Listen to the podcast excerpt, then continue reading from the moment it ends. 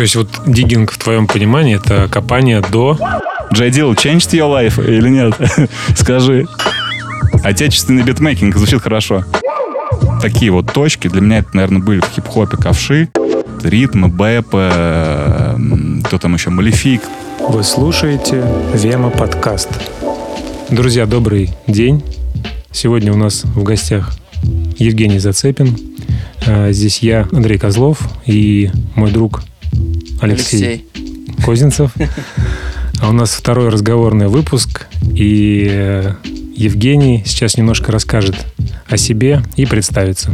Всем привет. Э, ну, я человек, который всю жизнь увлекается и занимается музыкой. Вы, наверное, могли меня видеть на вечеринках, которые устраивает ритм-секция, как одного из диджеев. Это одна из, наверное, последних э, таких значимых для меня социальных активностей в музыке. До этого э, писал продакшн э, для хип-хоп артистов, даже выпускал релизы. Сейчас это немножко в прошлом, но, в принципе, могу сказать то, что как бы музыка сопровождает меня всю жизнь, и хотелось бы поговорить об этом сегодня. А, давай примерно так и обозначим. А, как музыка развивается вместе с личностью, как музыка развивает личность и как конкретно она э, вплелась в твою жизнь. Вот начни, откуда помнишь. Помню достаточно давно, причем помню каждую конкретную кассету и каждую песню, которая, ну, скажем так, стала неким триггером в жизни. Причем осознавать это начал намного позже. Э, Все на самом деле началось, ну, скажем так, достаточно обыденно-ординарно. Это были сборники такие «Союз» с поп-музыкой, с нашей, где были Валерий Меладзе и так далее. Это вот был, ну, наверное, первый кассет, который я начал слушать. Первый осознанный выбор на рынке кассет, э, когда я пришел, был очень странный. Вот. Это были Spice Girls и Nana, как ни странно. Вот. На одной стороне была такая поп-хип-хоп исполнительница, а на другой был вообще girls band. Вот. Мне они очень нравились, наверное, внешне, скорее всего, в детстве. Вот. Поэтому как бы э, и выбор упал на них. Клипы у них были очень эффектные. Там в кассете был такой разворот к сожалению, нет. К сожалению, она была максимально пиратской, то есть там напечатали на матричном принтере трек-лист и достаточно. Даже обложку не постарались там отксерокопировать. Вот. Это был такой, как это называется, сплит, короче. вот. Вы слушаете Вема подкаст. Как бы э, эта кассета ну, достаточно быстро ушла в небытие. Я ее там с течением времени подарил однокласснице. Э, следующим выбором моим был, э, был как раз-таки рэп-сборник, где был Gangsta Paradise, который все знают. Но, опять же, это был не самый осознанный выбор с моей стороны, я сейчас уже так понимаю, потому что мой друг э, со двора слушал рэп. Вот. И как бы под его влиянием я такой, о, Public Enemy, Onyx, что за ребята такие. Вот. Э, решил тоже купить. Потом я понял то, что как бы рэп не мое, хотя он стал моим спустя годы. вот. Э, дальше был брат. Вот. Брат меня познакомил с панк-роком. Ну, тогда еще как бы это... В тот момент Offspring казалось чем-то андеграундным. Сейчас это какая-то чуть ли не поп-музыка. Тогда там вот сборник и один альбом, который он мне дал, они очень сильно меня повлияли. Ну, в плане восприятия музыки с гитарой и более экстремальной, нежели те же Spice Girls, которые я покупал сам. Вот. И был странный набор Offspring Сектор Газа. Как бы, что может быть дальше? Типа Сектор Газа тоже позиционировался как панк-рок группа, хотя сложно ее отнести к этому стилю, просто вот культовая какая-то. И я думаю, с этого момента был дан старт, потому что, послушав вот эти вот два коллектива, я узнал то, что у меня у отца где-то есть гитара. Вот, мы ее забрали, не помню даже откуда. А, наверное, брат как раз на ней играл. И я сказал, Сергей, давай, короче, делись. Вот, начал играть. Электрогитара? Нет, акустика, акустика какая-то ленинградская, не очень хорошая, с плохими старыми струнами. Ну вот, с расстоянием от грифа там очень большим, не очень удобно для игры. Но это не помешало начать учиться на гитаре. Мне показали там первые песни, там первые рифы там Оспринга, э, какие-то металлики. Мой отец тогда еще был военным, у него в части служил парень, который хорошо играл. Тогда еще два года служили. Ну вот. Он пару раз приходил, показывал мне какие-то там, не знаю, арию, что-то еще такое с того момента, в принципе, началось как бы э, мое знакомство с музыкой. Как ее там производить, не знаю, как... Э... Ну, то есть я познакомился с инструментом, и определился с вектором, что мне нравится. С этого момента, наверное, началось какое-то осознанное увлечение, и я уже начал придерживаться именно своего вектора. То есть я потом познакомился с Металликой, вот, познакомился с братом, и он всю жизнь ее слушает, то есть является ярым фанатом, хотя на момент передачи кассет «Сектор газа» отрицал вообще эту музыку. Ну, не знаю, как у подростков работает мозг, скажем так, в этом направлении. Было так. А дальше все пошло. В принципе, весь школьный возраст я слушал гитарную музыку, не признавал музыку с клавишными инструментами, что сейчас как бы вспоминается только со смехом. И все. Э, так пошло-поехало. Э, причем, скажем так, до старших классов не было окружения, которое поддерживало как бы, ну, интерес на таком же уровне, как у меня в плане музыки. То есть я развивался в вакууме, условно. Вот. Э, когда уже начал поступать в институт, стал смотреть на мир шире, потому что э, открывались первые клубы. Если кто-то помнит, такой же старый, как я, то в станции на открытии э, выступали Тимати и Десел. По-моему, даже Литрюком приезжал. Я не, ну да, Литрюк уже он тогда был. И на волне клубной культуры, и учитывая то, что в клуб-станция, сейчас это сложно представить, когда на одном этаже клуба играет там электронная музыка, а внизу R&B. И там ты заходишь, там реально люди, которые на R&B стиле цепи, там первые шапки LA, это все я видел там, в этом клубе. Вот, соответственно, я понял то, что, ну, музыка, наверное, не такая узкая, как бы узконаправленная, как я думал, то, что там трэш-металл, панк-рок и все остальное. Начал интересоваться хип-хопом, нашим, не нашим, электроникой. Ну и как бы пошло-поехало. Погоди, погоди, ты проскочил, наверное, целую веху, когда появился ну, да. CD там и все прочее. То есть в твоей, то есть были кассеты, а вот следующий этап. Ну, с кассет, естественно, все начиналось. Даже недавно вот откопал их все. Они все живые, и коллекция достаточно хорошая, там, в плане гитарной музыки. Потом, естественно, появился интернет. Как бы, когда появились модемы, они не очень сильно помогали, скажем так, ну, познавать что-то новое, учитывая их скорость. Потому что мы сейчас живем в время, когда там альбом скачивается там за секунду, и вообще зачем его скачивать? Вот. Я в 10 классе стал обладателем компьютера и высокоскоростного интернета, и это вот дало уже буст какой-то серьезный в плане, ну, познания музыки в плане лайвов, то есть я мог посмотреть концерт любимой группы. Раньше ты, если видеокассету в доме быта не нашел, то ты не посмотришь. Вот, то есть, допустим, у меня был концерт Металлики, он, наверное, где-то еще лежит до сих пор на VHS Cunning Stunts. Я его с братом посмотрел тысячу раз, это как бы нижний риск. Насколько больше это было, я не знаю. Вот.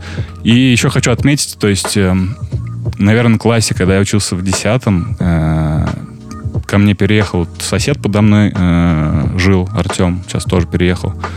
У него была очень большая коллекция винила и CD.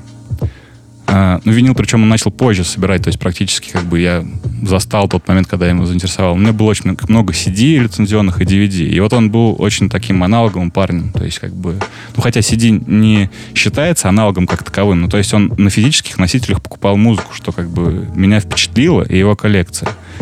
На тот момент э, я не смотрел на это как вот на какой-то фетиш, скажем так, то, что вот ему нравится собирать диски там с вкладышами и все остальное. У него было много информации. Эту информацию я всю впитал, и он, в принципе, мне раскрыл глаза на какие-то вещи. Но не до конца. Потом я уже что-то додумал, что-то допонимал. То есть те группы, которые он мне ставил тогда, я дошел там спустя там 5, 7, 10 лет, возможно. Вот. Это был серьезный этап. Ну, а когда широкополосный интернет, то есть высокоскоростной появился, все, это как бы пришло цифры, MP3, MP3, MP3, lossless появился, формат качественный очень, на самом деле. До сих пор люди многие люди слушают его и скачивают, и говорят то, что нет, MP3 это формат сжатия, что, в принципе, является фактом, но как бы я не считаю, что это должно быть барьером между тобой и музыкальной информацией. Вот. И очень долго как бы слушал музыку в цифры и до сих пор, в принципе, продолжаю это делать, потому что мы живем все-таки в 21 веке, и это самый простой доступный способ воспринять что-то новое. Вот. Э, все начиналось, естественно, даже та цифра. Это болванки. Мы там нарезали э, там DVD-эрки с концертами, с любимыми. Вот у меня до сих пор стопка есть, которая в, цифре, то есть MP4, там качество не очень хорошее, но до сих пор я как бы это все храню. Пусть будет, хотя все эти концерты можно там найти сейчас за 2 секунды. Вот.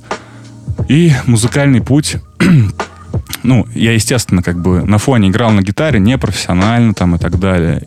И в какой-то момент мне одноклассник, наверное, тоже, это уже были старшие классы школы, показывает программу FL Studio. То есть появился интернет, появилось много музыки, и появились что такое секвенсор вообще? Как можно на компьютере делать музыку? То есть для меня это было непонятно. Для меня люди, которые делают музыку, это люди, которые зажимают струны, там, бьют по клавишам, бьют по барабанам или еще что-то. Видимо, как бы, ну, то, что я был еще далек от, электрон... от, от электроники и не знал там, ну, скажем так, технологий процесса, там, про сэмплеры, про секвенсоры, про все остальное, для меня это было шоком. Вот, мы попробовали что-то поделать, но серьезного, как бы, какого-то серьезного результата мы особо не добились. Были какие-то мемные треки, там пытались что-то даже микрофон записывать, но это все было такое, типа, танцевальное. Вот. В принципе, на этом прекратилась э, вся эта история с, с музыкой на компьютере. Я продолжил просто ее слушать. И потом она через несколько лет, там, достаточно с небольшим перерывом, все это вернулось. И FL встал на, уже на мой компьютер, начал его осваивать. Но как бы о чем хотел сказать, то что я вот сейчас ну, прослеживаю свой путь, да, там от кассеты, вот от, от, от первой, казалось бы, там музыка была вообще разная, и ну, э, не всем, скажем, которая сейчас может понравиться, там, вот, тебе нравится там Spice Girls, вот ты сейчас спросишь, ну, один, одну песню, наверное, они ее слышали, не знаю, какое название. И как вот человек, который потом начал слушать металл, как он мог начать с кассеты Spice Girls. Очень легко и просто. Доступной информации не было. Выбирали либо по обложкам, либо по какому-то наитию.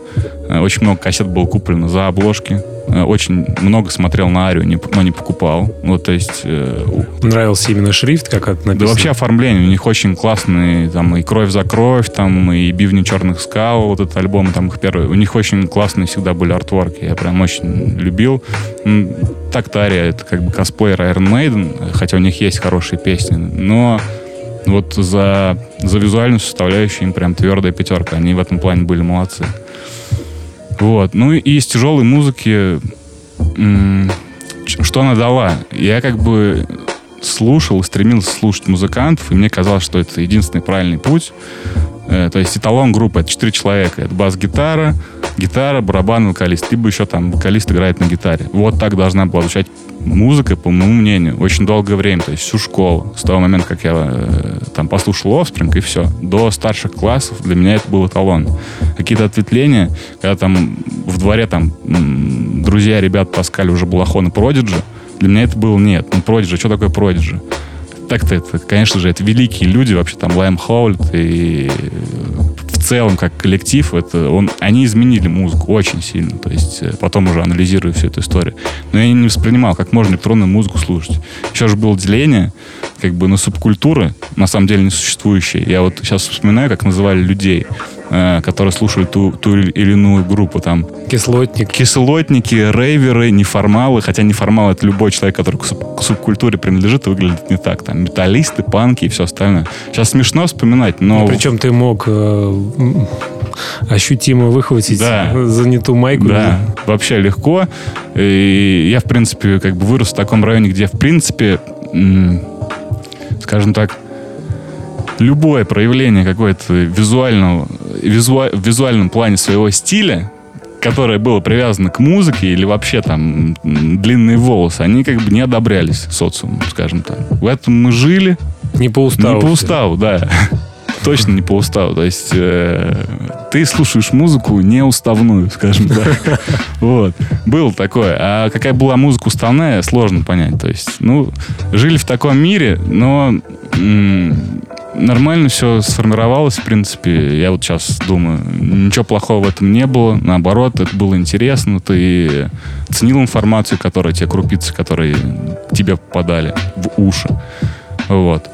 И да, это все сформировало. Приверженность к живой музыке отражается сейчас. Аудиальный проект сообщества Вема.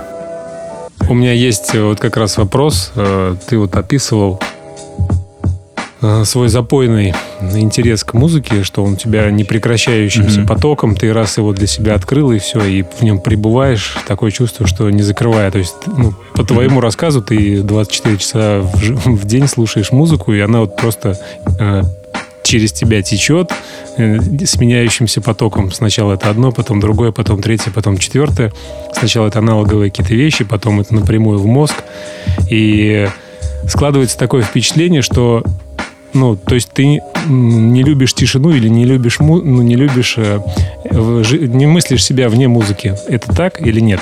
Ну, вообще да. А, не то, что я ну, не переношу тишину. То есть музыку я слушаю там э, в дороге, естественно, когда там за рулем нахожусь. Дом стараюсь слушать. А, не сказать то, что, ну, как бы, приверженность к музыке, она не означает то, что слушаешь ее 24 на 7. Да, возможно, если бы такая возможность, ну, если были такие, как бы, ну, как сказать, условия для этого, было бы, наверное, здорово. Но... Чипировался бы сразу, да? Ну, не-не-не. На самом деле от нее устаешь. То есть переизбыток информации это тоже плохо. То есть ты должен... Вдохновение должно быть не только у музыканта, но и у слушателя. То есть э, вот э, я вначале сказал то, что последнее, чем мы занимались ну, в рамках Пензы, скажем так, э, что был заметно, это ритм-секция. И как бы, кто такой диджей? Вот многие задаются вопросом, кто такой диджей, который ставит музыку человек? А что он должен уметь? Уметь ее сводить красиво? Ну да, наверное, должен. Но основное ли это как бы его умение? Я скажу, что нет. Самое главное диггинг. То есть то, что ну, от английского диг копать. И вот копать в музыке это вот то, что я обрел с возрастом. И то, что самое ценное на самом деле. Не то, что я там вот слушаю. Люди могут слушать абсолютно любую музыку 24 на 7, но они в ней не копаются. То есть она к ним приходит по советам, либо еще как-то какими-то очень простыми путями. То есть они не интересуются, как это было записано, в каком году, а кто записывал, а что за звукорежиссер, а на каких инструментах они играли. То есть я вот ну, до такой степени погружен, и мне это интересно стало с возрастом уже.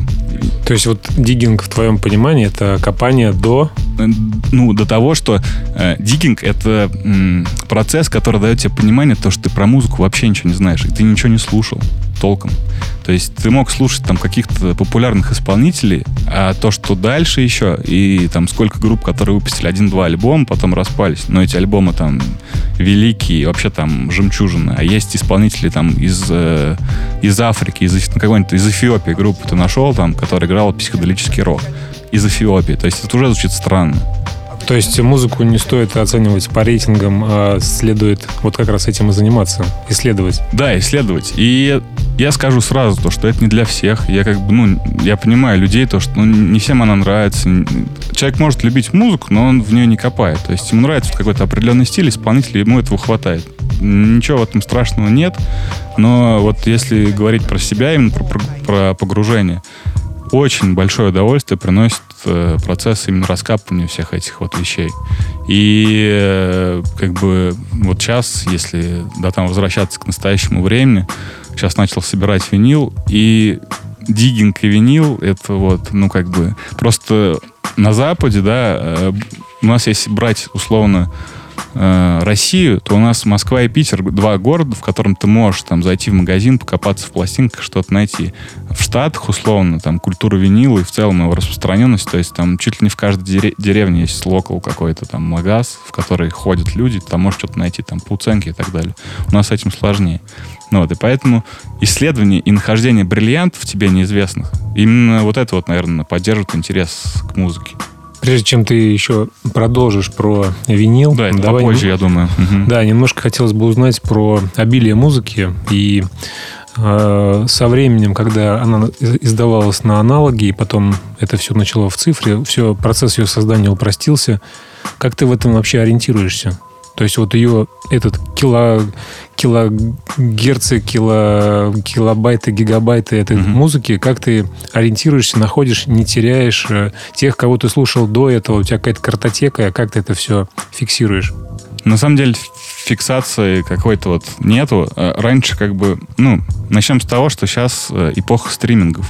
И музыканты зарабатывают на стримингах, хотя они жалуются, то, что они как бы, ну, убили заработок, то есть у них есть стриминги и живые концерты. Все.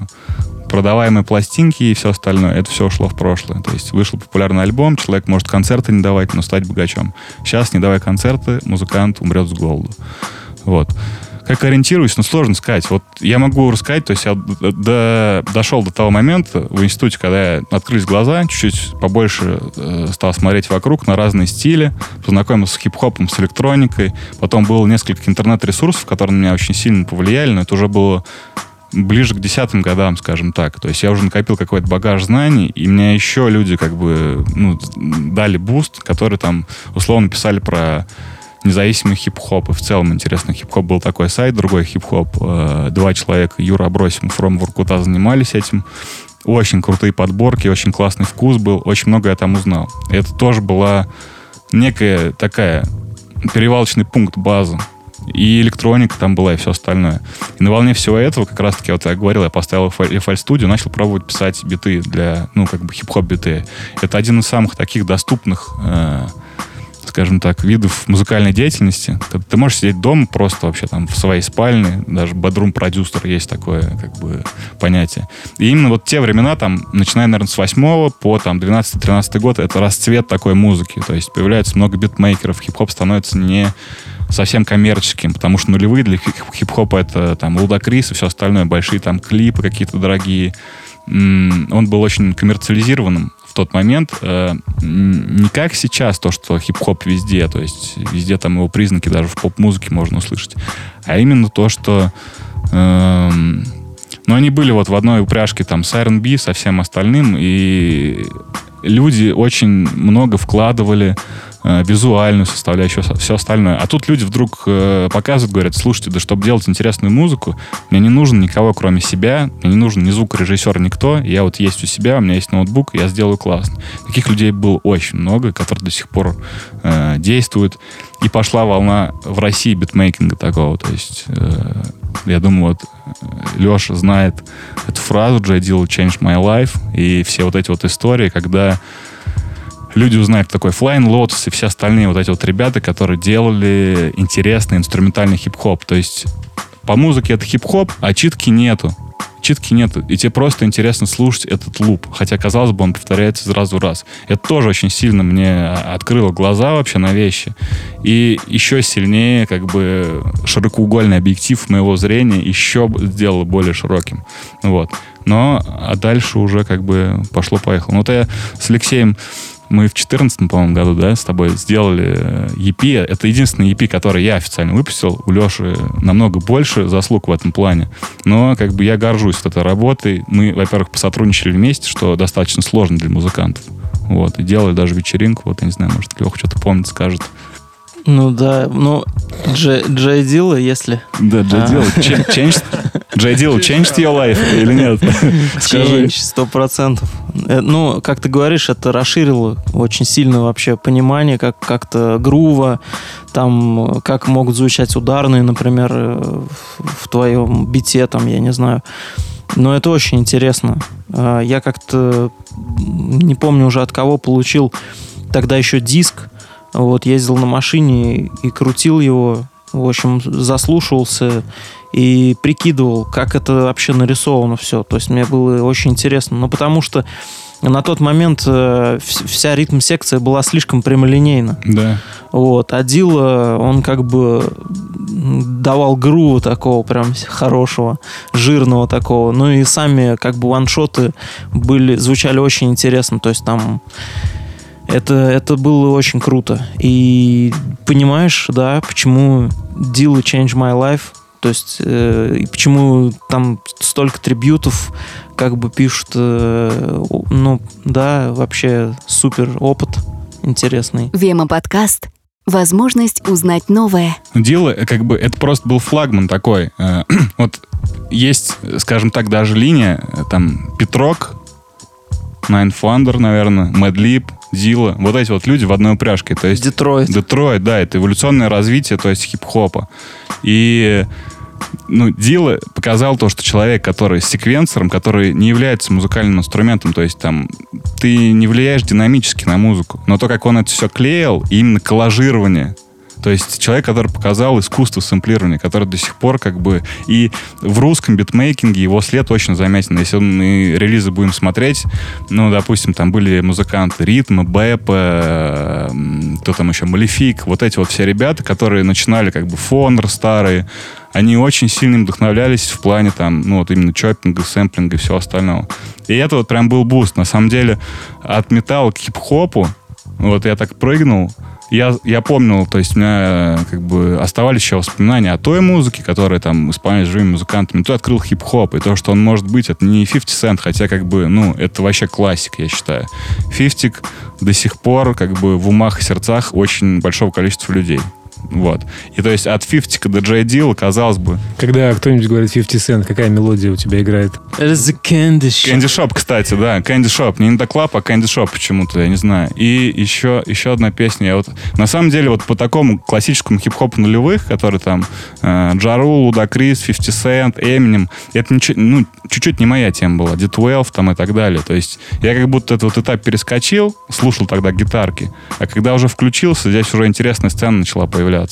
Но ты как бы просто это э, слышал издалека. То есть ты Да, как да, да. наблюдал за этим, ты знал, да, там вот так дела идут, как бы, и все окей. Вот. Мне кажется, у меня тоже похожая была история. А я вот про диггинг еще и как раз про советский не- ну, битмейкинг, про наш... э, то, Отечественный. что, да, отечественный. И советский винил. Отечественный. Советский винил. есть Отечественный там битмейкинг звучит хорошо. кладезь просто для битмейкинга очень, очень Ну, вот, круто. допустим, э, насколько мелодия вообще фирмы и в целом как производители пластинок и наш каталог ну, настолько мощный был. То есть вот эти вот были ВИА пресловутые, да, как бы, которые там, ну, каноничный звук был, но было очень много. СН, ну, СНГ, Советский Союз, это же не только э, нынешняя территория там, Российской Федерации. Это Азербайджан, Армения, Казахстан и так далее. И там были такие группы просто вообще. Даже Алхимист, который вот до сих пор там Стахановец делает там биты с конца 90-х, наверное, с середины, он в Нью-Йорке начал, короче, их делать. И сейчас до сих пор на волне. У него есть э, русская рулетка, то есть альбом полный, полностью написанный на советских сэмплах. То есть насколько как бы ну, большое уважение в хип-хопе к нашему вот этому каталогу. э, То, что люди писали в Советском Союзе. Поэтому, да, ну, вот здесь мы подходим к тому, что что такое хип-хоп, да, в классическом понимании. Кто-то писал его на синтезаторах, да, там какие-то мелодии. Вот у 50 Cent, допустим, очень много, да, там, там были сэмплы, но очень много вещей, которые придумывали сами продюсеры и писали на синтезаторах. А Дила и вот это вот э, люди, которые за ним потянулись, то есть там Mad Lib, когда там Champion Sound я первый раз услышал, то есть там еще читают как бы ребята, а потом узнал, блин, а Джей Дилл в Slum Village был. Я понял то, что, ну, это вообще, это как бы сносит башни в том плане, насколько там интегрированные люди друг в друга, ну, в деятельность. Они познакомились, сразу что-то сделали, а когда Lib с Джей Дилл, ты сейчас понимаешь масштаб, ну, масштаб личности. Сейчас Lib уже там, не знаю, наверное, подполтинник, он уже дядя заслуженный, и сейчас он до- добился только коммерческого успеха вот с Фредди Гибсом. Но это ладно, уже частности. Сэмплирование показало то, что ты должен рыться в этом каталоге. Откуда берутся сэмплы? Из старых записей. И когда я начал слушать старые записи, меня начало открываться еще больше. Еще больше в музыке. То есть э, в хип-хопе, в американском, четкая преемственность. Начиная от Джеймса Брауна, там, через Run DMC к э, 50 Центу и заканчивая там, ну, как, кого сейчас назвать? Да Янг Так можем назвать, без разницы, там, трэп-артистов каких-то. У них преемственность это есть. Они уважают корни, и они шли поступательно к этому. То есть, если слушать там, можно хронологически составить подборку альбомов, где будет вот эволюция звука слышна. У нас этого не было. То есть, ну, был Bad Beat, да, если мы там возьмем русский хип-хоп, но они были первопроходцами, у них есть очень много классики. Но у нас другая ветвь развития была, как хип-хоп развивался. Я не считаю, что как плохо, как-то стыдно и так далее. Очень даже нормально и классических альбомов каждой эпохе можно найти. Ну, если вернуться, как это повлияло на меня, я вот хочу сказать то, что да, вот сэмплирование и ну, вот диггинг, то есть э, то, что нужно интересоваться музыкой, копать в нее, э, повлияли вот эти вот вещи. И параллельно начала как бы идти еще электронная музыка, то есть танцевальная, там, хаос, техно. Она, ну, в ушах обывателя кажется примитивной, там 4 на 4 четверти, просто играет бочка, и лупы меняются очень медленно. Но как бы если ты начинаешь копать в историю и слушать, откуда это все произошло, и потом какие треки есть на самом деле, потому что по пенским клубам мы ходили, был такой, ну, на самом деле, мне кажется, несуществующий жанр музыки, как прогрессив хаус. Почему-то вот так называли всю эту историю. Он был вылизанный, коммерческий, не очень интересный с точки зрения, но там были хиты, под которые там танцполы просто кричали. Потом я начал интересоваться вообще, а что такое хаос там и так далее. И, ну, тоже, короче, башню снесло, потому что очень много всего остального в плане звука, в плане подхода к написанию, в плане какие исполнители были, когда, насколько они рано начали записывать такой звук, меня это тоже поразило. Вот. И как бы опять же хаос, я опять туда ткнулся, и опять же там Де- Детройт. А Детройт, то есть это не, не то, что Джей Дилла, не нужно, ну, эта ассоциация, конечно, достаточно такая серьезная с этим городом, но там был Мотаун. Это лейбл, который выпустил там фанковые соул-классики столько, что хватит там, я не знаю, инопланетянам отправить, условно, послушайте, ребята, да, если, либо если они прилетят его каталог найдут, они просто... Им одного этого лейбла достаточно для того, чтобы показать вообще эволюцию в музыке человечества, ну, там, без экстремальной. Вот. И вот с этим рюкзаком, то есть у меня уже есть живая музыка, у меня есть хип-хоп в багажнике, там лежит, у меня есть э, электронная музыка. Это была уже серьезный стартовый полигон к тому, к чему пришел я сейчас. Вот. Ну и хочу сказать, что как бы цифра дала в целом интернет, он очень много дал. То есть э, в плане открыл человек глаза. У тебя все библиотеки мира. То есть, чтобы копать, тебе нужно просто желание. И все. И для меня это было, ну, как бы, это восторг, это все. Классно. Я на своем месте, я знаю, что искать. И начал уже искать, когда электроника начала интересоваться, то есть по лейблам. Так, это где вышел трек? На этом лейбле. Так, а что они еще издавали? Ага, а вот ранее у них что? Их нифига себе, они в 89-м еще что-то делали. И начинаешь просто вот туда нырнул, насколько у тебя хватит воздуха вот в этой среде, зависит только от твоего желания. У меня, ну, к музыке до сих пор интерес как бы остается. И вот сейчас, ну, это не реклама, просто вот я слушаю стриминг наш отеч... отечественный, опять слово появилось в нашем подкасте. Вот, наш отечественный стриминг, ну, как бы, да, исходя из э, нынешних реалий. Ничего плохого сказать не могу. Там есть такая история, то, что тебе он подсказывает, что слушать на основе твоих предпочтений. И вот сейчас меня опять возвращает в эпоху хип-хоп, то есть я слушаю композицию, я понимаю, так, нифига себе, этот сэмпл был оттуда. Вот, то есть я, ну, я не знаю каждый сэмпл в хип-хопе, хоть я как бы интересуюсь этим, но вот сейчас узнаю все больше и больше и поражаюсь, насколько как бы, м- насколько всеобъемлющая вся эта культура. То есть, э, насколько хип-хоп на самом деле для многих примитивная музыка многим дала, ну, скажем так, пролила свет на большое количество исполнителей мощных, которые из прошлого. А все-таки, ну, скажем так, старая музыка, она не то, что лучше, а в ней больше первопроходчества и эксперимента где-то, и искренность, наверное. Ну, плюс как бы технологии записи другие были. Ну вот. И пошло-поехало. Э, вот эта хип-хоп электроника дала мне как бы людей в моей жизни, как она повлияла на мою жизнь, музыка. Ну, вот, допустим, Алексей, да, сидит здесь. То есть мы на на, на этой почве, в принципе, познакомились. Битмейкинг и все остальное.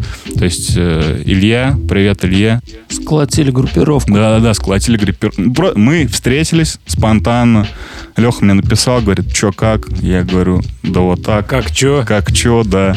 Вот. Где? Он говорит, там. Я пришел. Вот. Мы с Илюхой были Гринзовским. Привет ему. То есть это первый человек, который, с которым я вот познакомился, и он пишет музыку в FL. Я, ну, я был в шоке, во-первых, как бы качество, что он записывал. И потом Леха следом, как бы, э, мы с ним заобщались, встретились все вместе, и, в принципе, ритм-секция, которая вот, ну, до сих пор как бы в пассивном она, скажем так, существовании находится. Э, ну, вот начало 12 год, наверное, да, Леха? Мы где-то встретились, там первые вечеринки и все остальное. Ну да, да. Вот. Причем как концепция этой вечеринки была простая. Э, у нас хоть мы вот собрались вместе, но все равно как бы какие-то вот предпочтения тонкие достаточно, у каждого были разные. Вот сейчас, если мы, допустим, я начинаю вспоминать всю эту историю.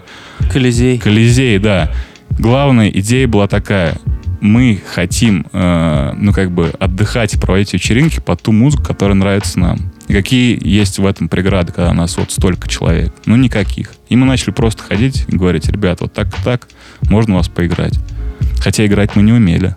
То есть, как бы, техно... ну, мы не были технически диджеями. Нам просто хотелось ставить музыку, которая нравится нам, которая, скорее всего, сработает на вечеринке. Так это началось. Ну, вот доросло до ритм-секции.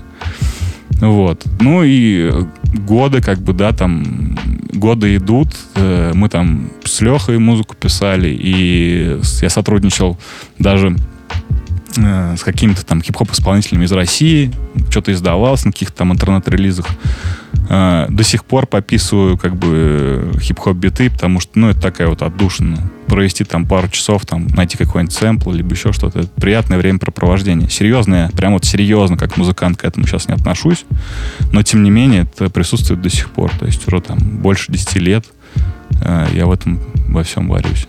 Вот. Я вот что хочу сказать, я недавно смотрел «Ковша», О, И он- и он любимчик, говорил- любимчик. да, и он говорил, что когда ты вот несерьезно относишься вот к этому на старте, то, говорит, самые вкусные вещи вообще получаются. То есть, а, говорит, когда ты сильно такой заморочен, там, строишь план какой-то, то что-то там пошло не так, и ты уже в расстройстве, ну, простоте какой-то такое. Да, это, это срабатывает. И, кстати, вот э, Ковшо, Ковшей э, упомянул, ну, как бы, не то, что им прям блок какой-то мы должны посвятить, но как это так, то, что в России есть люди, которые, ну, которые делают музыку в стиле и на уровне пит-рока. Для меня это было вообще. Причем познакомил меня с ковшами Илюха Гринзовский, который как бы, ну, он меньше хип-хоп, чем, допустим, электронная музыка, там, техно, либо какая-то там экспериментально-танцевальная, либо еще что-то такое. Он мне говорит, вот, послушай.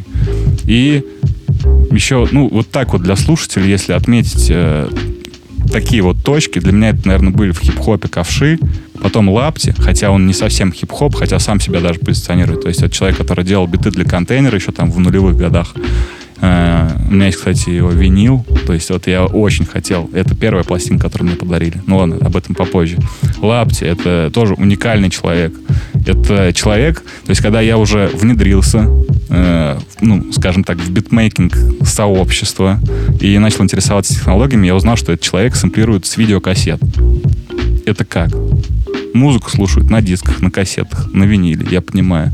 Но как сэмплируют и зачем с видеокассет?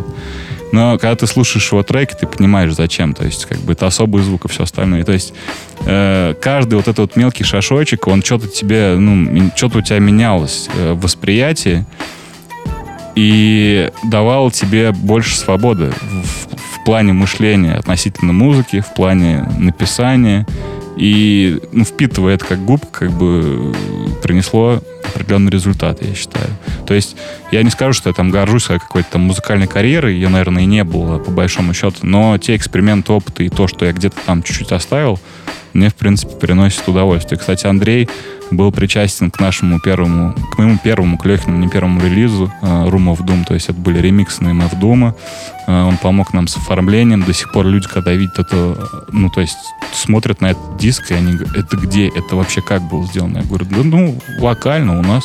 Все отечественно. Э, э, Это, по сути, была тоже такая экспериментальная вещь, потому что это так совпало, когда по всей стране начали появляться в рамках каких-то программ бизнеса инкубаторы, и начали завозиться всякие станки по распиловке, там, фанеры, по гравировке, по лазерной резке. И так получилось, что вот концептом вот этого диска мы сделали на таком одном из первых предприятий, которое у нас здесь возникло. Вот такой концептуальный диск многослойный, то есть мы его самостоятельно клеили, э, самостоятельно подписывали. Ну, мне кажется, вышло очень аутентично. У меня до сих пор есть, причем не мой. Э, Я даже не знаю. По-моему, супруги она приобрела на, на тусе. Я хотел тогда свой взять, но как-то не удалось, как-то их быстро разобрали. Смотри, мы очень-очень-очень-очень много за эфир слышали, как мы плавно-плавно-плавно плывем, подбираемся к винилу. Я думаю, что этот берег уже у нас. Мы его уже видим. Да, мы уже его видим. Давай немножечко расскажем, что такое винил, как он к тебе пришел и почему ты его выделяешь. Вема подкаст. На волне единомышленников. Ну, начну с того, что вот э, вернемся там, ну, наверное, там девятый, может быть, восьмой, седьмой год. Верните, там, не мой 2007 Я как раз вот встретился с человеком, который увлекается винилом, который его собирает. И я понимал, что это прикольно, но не осознавал, в принципе, в чем прикол. То есть визуально, ну да, классно, с обложкой там, как бы какой-то там диск из какого-то там пластика, на котором есть звук. Ну, прикольно, интересно. У меня были кассеты, у тебя винил. Но мне на тот момент было неинтересно э, этот формат. Интересно было побольше информации вся впитать. А когда я уже э, ну, было накоплено много, багаж знаний большой, и уже даже вот э, ритм-секция активно там, которая существовала и делала там тусовки, это, наверное, там не знаю, с 17 по 19 год, вот, с 16 может быть. То есть электронная музыка неслась, да, и многие диджеи играют с пластинкой, но все равно меня не затягивало в эту историю. У меня не было фетиш, то, что я должен играть с пластинкой и так далее. Потом мне просто э, подарили винил, лаптей как раз э, мой любимый. Но он меня ставил как украшение просто, грубо говоря. Украшение в квартире. И все. Вот. Не было где послушать. Илюха Гринзовский, опять его вспомним, тоже начал собирать винил, но тоже он как бы его не слушал, а начал коллекцию, говорит, проигрыватель я куплю, я буду диджеить там и так далее. Ну, то есть это тоже не было его целью, но тем не менее. Вот. Спасибо моей любимой, вот, моей девушке. Она собралась с друзьями, да, э, и подарили мне на день рождения проигрыватель. Простой, качественный проигрыватель. У меня одна пластинка. Я ее поставил, послушал. Классно. Все понравилось. Но опять же, я с покупкой проигрывателя не стал виниломаном. Опять же, тоже не могу сказать этого. Потом проходит какое-то время, э, я думаю, ну, наверное, надо что-то купить самому в плане винила. Вот. Э, но опять же, это не было каким-то таким, то, что я опять нур, ну, нырнул в этот океан, там, типа, всей вот этой истории. Вот. Э, прошло еще какое-то время, и я нашел, то есть, человек, кто в Пензе занимается, там, продает регулярно, ну, винил, у него был там магазин в свое время, там, на Южной, он вот торгует им с дома. Я посмотрел, у него архив, достаточно как бы э, богатая коллекция, но опять же, оттуда нужно было что-то выбирать. Я нашел там раз, два, три винил, послушал, что-то купил, просто понравилось по обложке, стоило недорого, думаю, ну, а что там, 300-400 рублей куплю. Купил, послушал, и я понял э, вот эту вот историю. То есть я не тот человек, который, ну, частично я покупаю какие-то свои любимые альбомы сейчас, да, допустим, которые хотел бы иметь на виниле, но они не приносят столько удовольствия. Когда ты покупаешь что-то неизвестное, ну, либо что-то известное тебе, но не очень хорошо. То есть какой-то альбом, который ты не слушал, а исполнитель ты знаешь. Я начал потихоньку собирать. Тут купил, там купил, послушал. Э, хорошая звуковая система появилась э, в свое время, которая да, ну, дала понимание, что такое виниловый звук, как бы он есть. То есть мастеринг под винил по-другому делается. И ну, там, чувство сцены, там, уже вот эти аудиофильские всякие штуки, они есть. Но я опять ощутил то, что диггинг, вот он, вот он. Покупай пластинки, исследуй новое, исследуй неизвестное. Потому что моя любимая история, ты купил пластинку, вот, допустим, есть пластинка, есть, есть исполнитель, есть название альбома. Ты на ютубе просто вбиваешь, слушаешь с этого альбома один трек, если он тебе нравится, я сразу закрываю, чтобы не слушать остальное, чтобы не знать, что там, и покупаю пластинку. Потом, когда ты ставишь ее, то есть ты отправляешься в путешествие, ты не знаешь, что тебя ждет за углом. Понравится тебе, не понравится. Ты как бы... Ну, это такой эффект неожиданности. Но даже поп-исполнитель, даже еще что-то, э, когда ты слушаешь винил, ты, во-первых, больше вовлечен, Потому что, ну, если на фоне ты там что-то готовишь, либо ходишь, послушай стриминг. Все равно там вода шумит и так далее. А винил ты слушаешь какой-то в более осознанной обстановке. Вот ты сел, включил, и начинаешь уже разбирать музыку на детали. А вот здесь бас-гитара прикольно сыграла, а вот здесь вот это, а вот здесь вот это.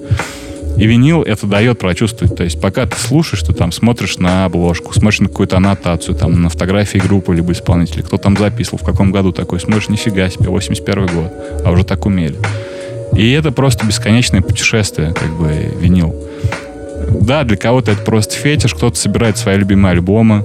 Я, допустим, стараюсь вот э, покупать современников, которые, ну, я считаю то, что со временем станут классиками, да, там, из новодельного винила. Но в целом для меня это исследование старых территорий, неизведанных, скорее всего. Вот. Ну, либо каких-то таких э, отдаленных от 2023 года на данном этапе потихоньку-потихоньку, я не скажу, что у меня большая коллекция, но несколько лет я коллекционирую, и то есть это, это музыка меня привела туда, ну как бы винил, это и есть музыка, но у меня не было цели, то есть я не копил на проигрыватель, мне он случайно появился, да, вот если не моя там девушка с друзьями, у меня бы его не было. И, возможно, я бы сейчас не стартовал в эту степь. Хотя, может быть, и пришел к этому. Тоже какая-то спонтанная история, которая дала мне какой-то буст, то есть э, в музыкальном плане. И я стал как бы больше ценить, больше слушать э, вдумчиво. Ну, допустим, с появлением винила э, я вот сейчас вот могу сказать то, что для меня поп-исполнитель номер один, если раньше все думают, это Майкл Джексон. Ну, понятное дело, у него много хитов, там, человек, который делал самые классные концертные шоу, который вообще легендарная карьера из музыкальной семьи. Сестра там Дженнет э, тоже суперзвезда в Америке и как бы культовая. Но я сейчас понимаю то, что поп-музыкант номер один для меня стал это Стиви Уандер. Вот. Я, для меня был шок, насколько это крутой исполнитель. То есть один из немногих таких э, ну, их там не так много. Рэй Чарльз, Стиви Уандер, э, из слепых музыкантов. Музыкант слепой, Вундеркинд, э, мальчик, который там с 12 лет был подписан на Мотаун, который мы упоминали, детройтский лейбл. И он всю карьеру занимался музыкой, записывал инструменты сам, от ударных до клавишных. Э, и, наверное, выпускал альбомы вообще во всех стилях. То есть и все было на таком качественном уровне, ну, на высочайшем. Поэтому это открытие из, из того, что был давно. И многие скажут, Стив Уандер, ты не знал, насколько он классный. Ну вот представьте, не знаю, как бы не стесняюсь об этом сказать. И, просто хочу сказать то, что э, у каждого своя история, каждый любит свое, и каждый доходит к музыке э, спустя какое-то время. Некоторые просто бросают в какой-то, на каком-то этапе, да. А я до сих пор копаю. То есть я там понял King Crimson, который ставил мой сосед. То есть вот это вот, э, не знаю, рок, который, рок-музыка, которая мне вообще была непонятна. Ну, то есть это группа максимально экспериментальная. Это там арт, прогрессив рок, который просто что за набор звуков, что это такое. Но с возрастом ты начинаешь понимать их величие. И когда ты слушаешь это на виниле, на хорошем качественном звуке, э, в обстановке, которая сконцентрирована на музыке, не на какой-то там параллельной еще деятельность ведется у тебя, это дает тебе намного больше опыт. Поэтому я не призываю всех собирать винилы, там, начинать как бы становиться виниловодами, там, либо, что еще хуже, там, загоняться там на каком-то, не знаю, аппарате и все остальное. Просто это может дать вам какой-то ну, подпитку в плане интереса к этому. То есть какой-то... Вот вы чувствуете то, что от музыки начинаете уставать. Сделайте паузу и подумайте, ну, как бы, а почему нет? Сейчас это на самом деле очень доступно. Э, можно стать обладателем проигрывателя. Системы стали проще. Но звук они дают, который, ну, который присущ винилу потихоньку-потихоньку собираете пластинки, а дальше уже просто отпускаете руль, это автопилот становится. Ну, у меня, по крайней мере, это мой опыт. Вот. Как-то как так. Ну, к нынешнему моменту это вот выглядит все вот так вот. Поэтому вот недавно ездил в Питер, нашел парня, у которого там, сколько там, 15 тысяч пластинок, причем очень классных, японские издания. Вот вернулся вообще счастливый. Э, набрал там синглов хип-хоп, причем очень классных. Вот, так что это бесконечный океан, в котором ты можешь плавать там и находить что-то новое, в зависимости от настроения, опять же. В музыке не бывает плохих жанров. Это вот аксиома, это факт. И на фоне как бы, ну, то, что FL Studio овладели там овладело огромное количество людей, там, не знаю, начиная там от школьника и заканчивая там звуковыми маститыми инженерами, это дало сейчас буст хип-хоп музыки, потому что сейчас записывают качественные биты, уже люди все знают, как сводить, у них есть база, то есть даже мы, когда начинали вот с Лехой, условно, не было там туториалов каких-то, либо ну, каких-то больших каналов с объяснениями, как это делать. Мы все равно по наитию все это делали. А сейчас все перед глазами. Есть информация. А, я так понимаю, сейчас ну, дети, которые подрастают, они смотрят, а что сейчас популярно, что все слушают. Вот у нас сектор газа в школе многие слушали, да? Сейчас хип-хоп, он везде. То есть 808 раунд, он и в поп-музыке, и то есть он проник вообще во все, э, во все стили, сферы музыки. Хип-хоп это сейчас тотальная, как бы, очень сильно популярная музыка. Хотя говорят то, что на спад идет. Но в целом нет. В целом это сейчас жанр номер один. Вот. Сейчас этого много. В этом главное не затеряться. И для того, чтобы, вот, скажем так, зерна от плевела отделить, винил помогает, то есть старая музыка помогает. У людей были другие инструменты, им было сложно записать какой-то эффект, либо еще что-то. Но у них было мастерство, у них было... Ну, это тоже эфемерное понятие душа. Сейчас тоже с душой, наверное, музыку делают. Но просто чувствую, что как бы люди трудились для того, чтобы выпустить это.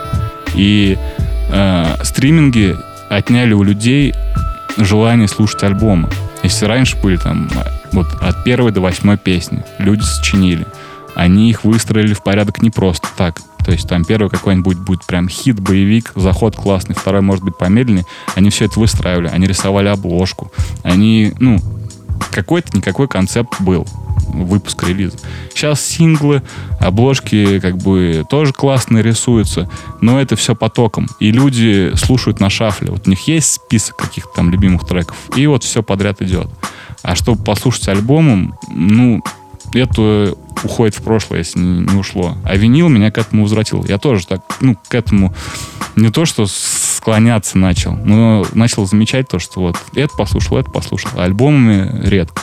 Винил меня к этому вернул за то, что, как, ну, большое спасибо тоже, да, этому носителю. Потому что по-другому ты не послушаешь. Извини меня. То есть ты поставил пластинку, во-первых, лень тебе будет там переставлять что-то, если ты там не диджей, сет играешь какой-то. Поэтому будь добр, сядь и внимай. Вот. Вы слушаете Вема подкаст. Получилась очень приятная беседа. А, даже мы определили, что такой, такую деятельность можно назвать как раскопки музыки, а, когда ты не просто поглощаешь, не просто не воспринимая там мимо, мимо ее, как-то мимо ушей пропускаешь эту музыку, а ты действительно ее ищешь с какими-то целями, как ты ее складируешь, может быть, э, ограняешь, как вот в случае с срезанием на свои композиции.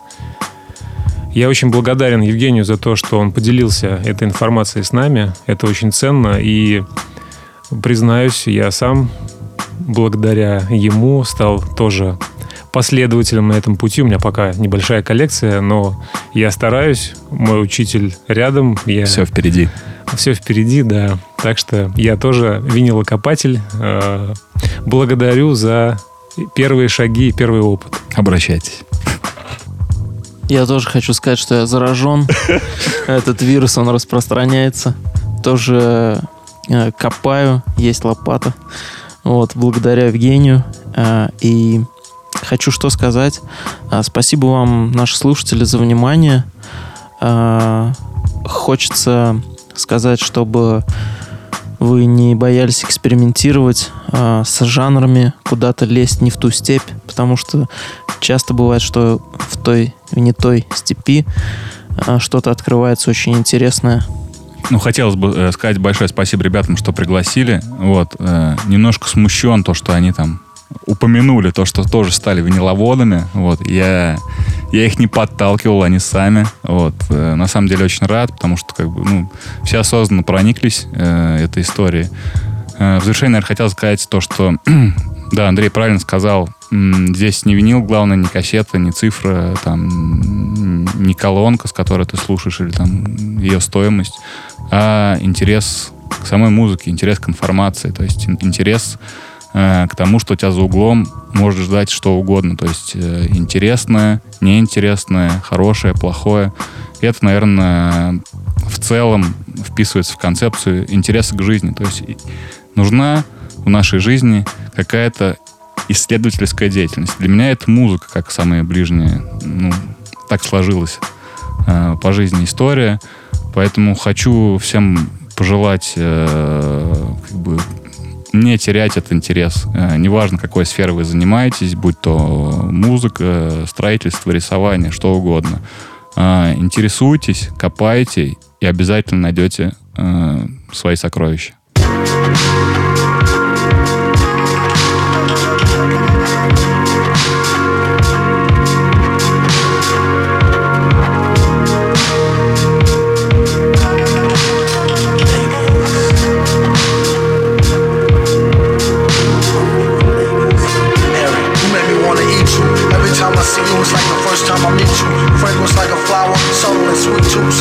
whatever, it might as well be see through.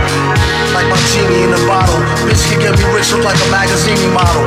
Before you know it, we have her on a stroll. Fresh and ripe, complexion like Acapulco gold. If I had to guess just right, Now that they old. Like a cradle, I would cop the off shower trailer load. Know the right number, you can get her. And hit it while you with her, sold to the highest bidder like fruits and berries. Bring daddy loot in a hurry. Just be cute but don't worry. Time to make a nigga hallucinate and admit it. Then she started losing weight, letting everybody hit it. Unlike Allie, sometimes she get bitter. Always kept me happy, never had a problem with her. She used to let me use her back when I was looser. Respect her to this day and never did abuse her. I told her I'd be faithful, but she don't believe me. I probably could have been if I never met Evie. She made me feel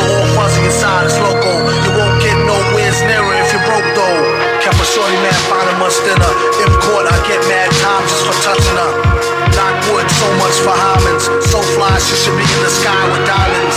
Little young thing, she like to do the tongue thing. At times, she will play hard to get, fronting or something. She made me feel like the number one king. Run into her now, and we still catch a fun fling. Met her out in Central Park, that's one sign. Had the guard mentally spark, reflect the sunshine. She said you need to stop messing with that white girl. She fucking with your head and got your heart in a tight curl. We messed around once or twice, but she don't know me. She helped Dutch price OT. Plus she from Colombia, so she really Spanish. Cooking on to make a cat bank account vanish. And Miss Hazy, older woman, mature black. Every time she sees me, I end up getting told back. All she want me to do is blaze it crazy. The only one complains that she made me too lazy. Sugar mommy lace me with the butter navy Amy. Just a way to make up for the headaches that she gave me. It's all gravy when I'm done getting my Mac on. Allie is always there to help me get back on.